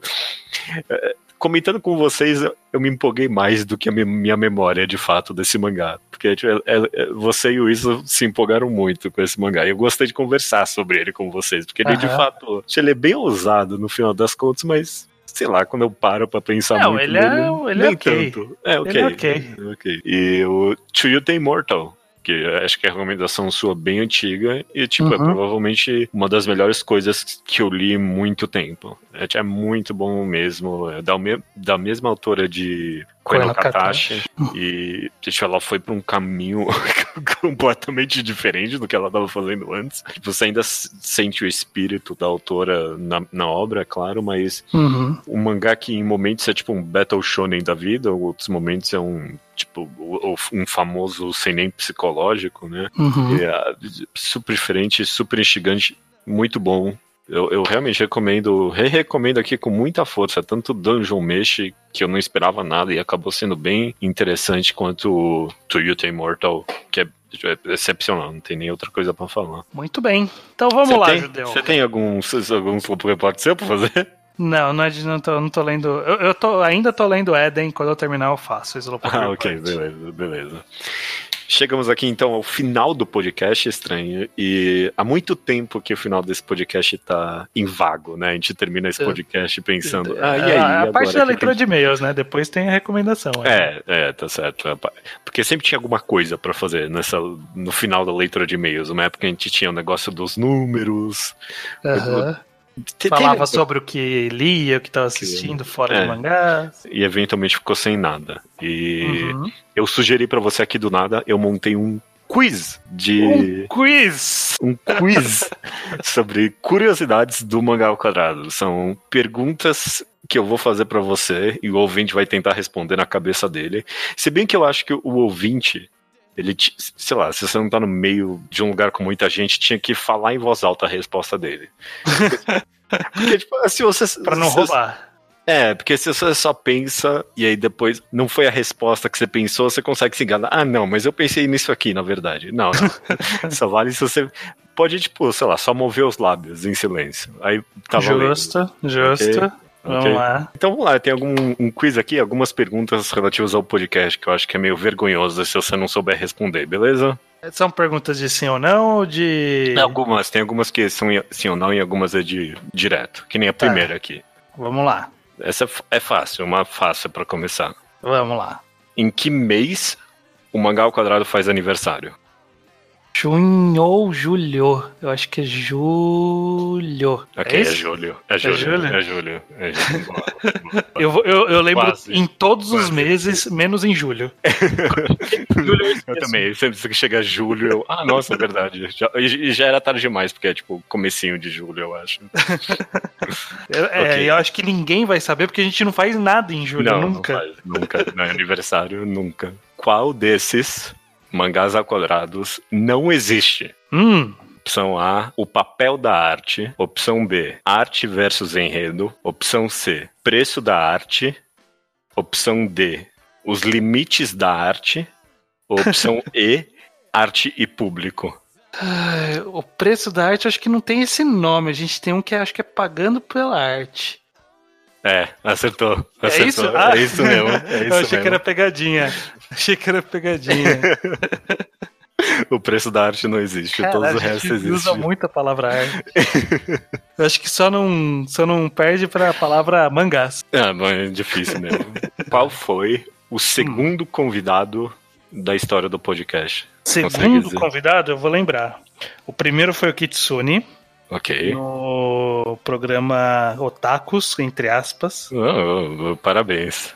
O segundo foi o Urso, acho que foi o Urso, não foi? Foi, foi o urso. Ah, caraca, tá acertando todos. É porque foi, foi muito tempo entre eles. Não, entre eles eu acho que foi Foi perto. pouquinho, era tipo cinco episódios entre É. um. Mas o seguinte demorou muito. E eu acho que Sabe deve ter é? sido o Kitsune de novo, eu não lembro. Não, não, é o Rubio. É o Rubio? É o Rubio. É o terceiro é o Rubio. Foi no de. Hentai?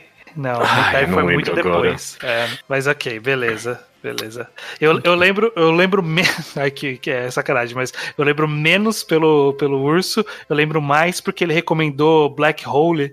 Que e foi, o único quadrinho É, que recomendado por quebrou- muito tempo. que quebrou por muito tempo o É. ciclo ali de recomendação. E aí eu lembro disso. Qual desses é uma Hum. recomendação do ouvinte? Ai, ai. Daquela sessão que a gente tinha que as pessoas mandavam áudios. Clássico. Opção A, It's Not My Fault That I'm Not Popular. Opção B, Planetis. Opção C, Game Pés Descalços. Hum? Opção D, Gourmet. Uhum. Opção E, Congo Bancho. Então calma lá, vamos por partes. O It's Not My Fault That I'm Not Popular foi você. Ok. O Gourmet fui eu, quase certeza que fui eu. Não, fui eu. Fui eu que recomendei, que eu tinha comprado da- em alguma festa comic. O Congo Bancho é Nintakun, com certeza. É coisa de Nintakun isso. Hum. Mas foi recomendação de ouvinte ele mandou? Não.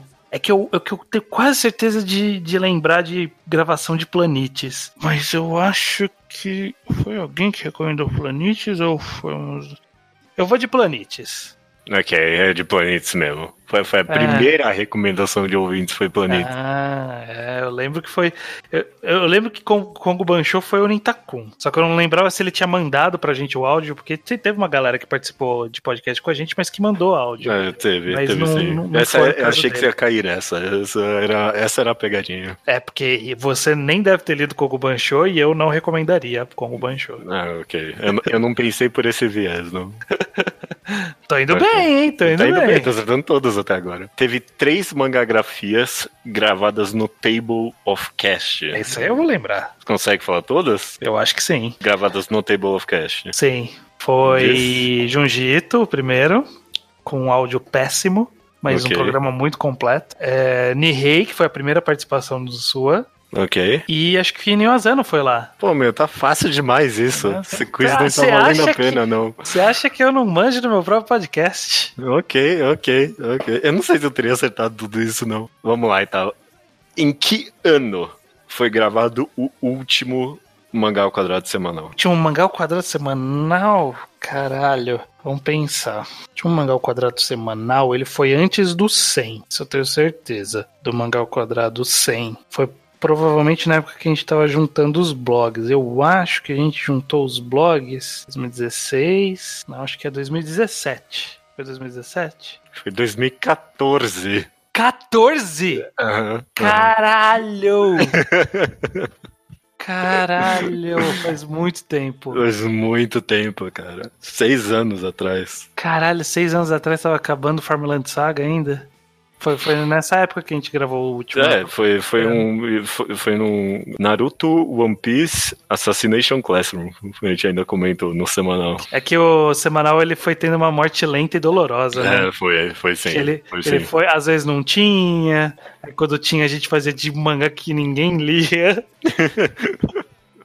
Não, teve Koe no Katashi no mangá do quadrado semanal. A gente foi, foi freestyle no É. finalzinho dele, até perceber que ó, já não tava fazendo sentido. Então, mas, é, vamos só. E já era demais também. É, já foi. Já, o Vira e Mexe pedem pra voltar, mas Não, não vai acontecer. não vai voltar, não vai acontecer. Não. Ó, te fiz errar uma, já tá mais do que o suficiente. Eu tenho mais uma então aqui. Então vamos lá. Tem uma última. Em qual episódio foi usada na capa pela primeira vez o logo oficial do Ao Quadrado? Não foi muito Hum. longe, não. Eu tenho múltipla escolha aqui. É o 31 de Nijigahara Holograph, é o 60 de Anara Sumanara, 84 Primeiro Torneio das Trevas ou 102 Spoilers. Nossa, eu já ia falar totalmente errado, porque. Você ia jogar lá pra frente, é? Não, eu ia jogar no começo. Eu esqueci que o ao quadrado como conceito e como logo não existia. É, que eu tava pensando quando eu tinha aquele que era o Mzinho com, com dois Sim, sim. meio japonês assim na ponta. É, é aí que acontece Esse aí foi logo no começo, acho que esse foi cinco, quatro ou cinco. Agora, qual foi o, o com ao quadrado? Repete, repete aí as opções. 31 Nijigahara Holograph, 60 Anara Sumanara, 84 Primeiro Torneio das Trevas ou 102 Spoilers. 84. É, acertou. Que eu acho que. Eu, eu lembro que foi um período muito específico, que foi quando a gente tava unindo o bloco e a gente tava caminhando pro 100. É. Aí eu lembro, eu lembro que até tinha umas capas meio diferentonas, aí tinha o da pirataria, eu acho que 85 deve ter sido pirataria. É, 85. por aí mesmo, por aí. Eu, le- eu lembro, eu lembro da existência dessas capas. Ah, pirata- mexe. Ah, mandou bem, mandou bem. Acertou todas menos uma. Ok. Bom, muito bom. Acho que eu mereci um prêmio. Eu não sei se vai repetir isso de novo. Gostei de fazer esse quiz. Não Muito gostei bom. tanto de perguntar no final das contas. Você acertou muito fácil. Ah, eu, eu- eu devia eu fazer alguns quizzes aqui. Eu vou, vou avaliar, vou avaliar pra trazer um quiz no futuro. Mas eu acho que também deixamos aberto sugestões, pessoas que querem alguma, alguma brincadeira, assim, alguma interação. Se vocês tiverem sugestão, vocês querem mandar o quiz pra gente. É, qual, qual é o sentido? Não, ma- mas manda sem a Como vai resposta. funcionar? Ah, bom, gente ok, beleza. Não sei como funcionaria. Não sei também. vamos avaliar isso.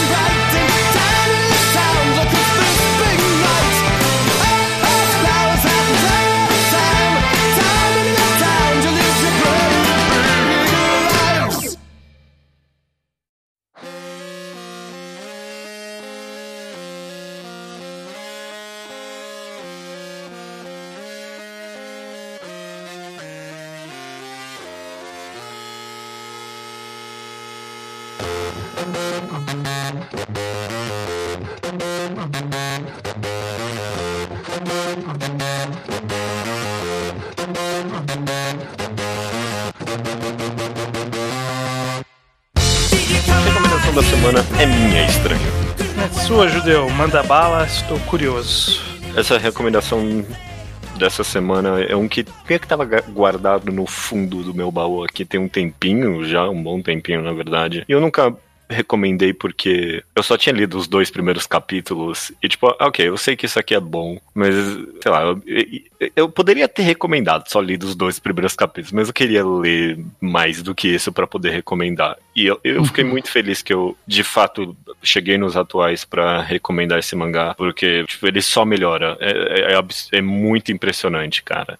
O mangá que eu tô falando é ganhador desse ano do Hum. mangá Taisho, que é o Blue Period. Hum, tá é, golpeando o Luke pelas costas. Não, demorou demais. Ele, ele teve oportunidades. Blue Period, Sim. Blue Period é escrito por Tsubasa Yamaguchi. É, Uhum. Não, o primeiro mangá de- dela, não, mas o primeiro é de 2015, nada muito excepcional até agora. E o E de eu 2016 eu recomendei uns programas atrás, que é Ela e Seu Gato. Ah, é? Nossa, eu não lembro disso, não. Ah. Ok, esse é o mangá que você recomendou, tá certo. Uau, ok, beleza. Uhum. Então, já, já tá virando queridinha desse programa aqui. Ah, essa- já são dois já. Blue Period a premissa é simples. Esse cara, é, Yataru Yaguchi, ele vai bem na escola, ele tem uma vibe meio de delinquente, mas ele é um bom estudante. E um dia passando numa sala de aula ali de pintura, ele vê um quadro que absolutamente deixa ele muito emocionado. Tipo, vira a cabeça dele de ponta cabeça. vira a cabeça dele de ponta cabeça. Não, tudo bem. É, e ele, por mais motivos do que isso, o mangá é bem complexo, ele resolve que ele quer estudar arte. Ele quer ser um artista, ele quer pintar pinturas, é isso que ele quer fazer da vida até como carreira. É isso, essa é a premissa. É simples, a minha recomendação, eu, eu vou levar bastante esse mangá, mas é porque esse é o sentimento que eu tive lendo ele. Esse mangá me lembrou muito Koko no Hito. Ele não é Koko no Hito da pintura, não é isso que ele é. Mas tem um, um, sentimento específico que eu sei que todo mundo que leu Koku no Hito, quase todo mundo tem, que é de ler esse mangá sobre montanhismo. E tipo, você fica com muita vontade de virar montanhista, te enche o peito quase, sabe? Tipo, de emoção, de tipo, caralho, eu quero, quero nas, porra, eu quero fazer alpinismo, eu quero fazer alguma coisa. Só que ao mesmo tempo é, é quase deprimente, porque você sabe que, ok, eu não vou ser alpinista do dia pra noite, não vai acontecer. Uhum. E, e, aí, por causa disso, vem até tipo um senso de inspiração nesses personagens. Blue Period me passou exatamente a mesma sensação. Essa sensação especificamente de tipo, você lê esse mangá sobre esse garoto querendo ser artista, você fica. Uh, te enche por completo de vontade de sair por aí, tipo, ah, vou arrancar o meu caderno aqui e começar a desenhar.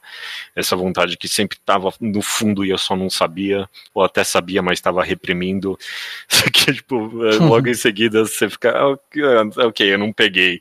E eu não comecei a desenhar porra nenhuma. Mas por causa disso vem esse apreço enorme pelo que esses personagens dessa história estão fazendo, sabe? Uhum. O Period é sobre isso é sobre pessoas fazendo arte e por causa disso ele acaba sendo meio que sobre tudo. Tipo, a gente comenta aqui tanto sobre arte, a gente tem programas tentando explicar, tipo, ah, o que é arte, afinal de contas, literalmente sobre isso, o que é mangá, o que é arte. E meio que a, a conclusão é que arte é tudo que as pessoas falam que é arte, e é meio que por causa disso que Blue Period acaba sendo sobretudo. Tipo, eu, eu quero dizer, assim como o Kokono no Hito, Blue Period é absurdamente didático em algum nível, sabe? Que nem Kokono no Hito tinha todo aquele apreço nos detalhes de montanhismo, era tudo muito, tipo, uhum. tinha tudo certinho ali, você via tudo acontecendo. Blue Period é sobre arte, cara, e tem muito sobre, desde técnicas e cores, até história mesmo e conceitos. Só que é tudo sempre ligado a algum sentimento, sabe? Então, uhum. tem, tem um momento ali muito que, eu, que eu adoro, sabe? Que é o, é o protagonista tentando desenhar conceitos, e aí ele tenta, tipo, achar qual é o conceito para ele do que significa ter laços, sabe? Ter, ter uhum. companheiros. Que, que, curiosamente, é um conceito tão amplamente explorado em mangá, né? Ele meio que redescobre isso por meio de uso de novos equipamentos de pintura, sabe? Não, uhum. no, novas formas de desenhar, fazendo com que ele redescubra o que é ter laços para ele. A didática do mangá tá muito bem entrelaçada com as temáticas que ele tenta levantar e as temáticas são absurdas, é sobre tudo. É um coming of age, é sobre síndrome de, de como é que é o nome? Impostor? Síndrome de impostor, é sobre uhum. isso. É sobre identidade, desde identidade de gênero, identidade, identidade sexual, inclusive, até tipo você como pessoa que quer viver, é muito, é sobre muito, mas ele de alguma forma lê esse mangá e ele não tá abraçando demais. Ele faz o que ele quer fazer ali porque é, é a arte é sobre isso mesmo. Eu amei Blue Period, cara. Eu, eu teve uns momentos que eu chorei com essa história. Ela, os personagens, eles são bem são bem diferentes. Eu não sei, alguns não são tão humanos quase, sabe? Mas eles são bem complexos. O pro... uhum. E o uhum. protagonista, no final das contas, acaba sendo mais identificável, sabe? Você olha para ele, ok, esse cara é uma pessoa normal e é gostoso acompanhar ele. Beleza, cara, faz sentido. Esse é um mangá que tá na minha, no meu radar há um tempo, por incessantes recomendações do Lucas, gosta bastante. É, mas também por ele ter ganhado o Mangá Taisho, e aí já é, dá claro. aquela, aquele alerta De, ok, temos qualidade aí, né? Temos É. alguma coisa interessante aí. É, tipo, eu tô elogiando muito, ele foi o ganhador do prêmio, provavelmente o prêmio mais bem Kisto. bem quisto entre os prêmios de mangá. Mas eu tô forçando a barra nele, porque eu achei ele tão bom assim mesmo. E, tipo, desculpa se eu tô jogando um hype lá pra cima, mas é porque eu quero que as pessoas leiam mesmo. E eu acho que você não vai se decepcionar mesmo com um hype alto, porque pra mim, pelo menos, ele acabou sendo tão bom assim mesmo. Uhum, não, muito bom. Boa recomendação. Já. é, eu acho que tem cara de mangá ao quadrado essa recomendação. Sem dúvida. Vale a pena. Vai, vai, vai entrar no meu radar. Vou, vou ler em algum ponto, não sei quando, mas. É, cê- é, cê- você vai ler esse mangá eventualmente, com certeza. Nem que seja só quando terminar. Beleza, então. Fica aqui a recomendação de Blue Period. Cuidado na hora de pesquisa. A gente clica no link do post porque tem mais de um Blue Period existente. E um deles não é nada a ver com isso. É, é o Blue Period do Picasso, né? Que inclusive é, é sobre o que o mangá é. Exatamente. Só resta dizer então. Até semana que vem.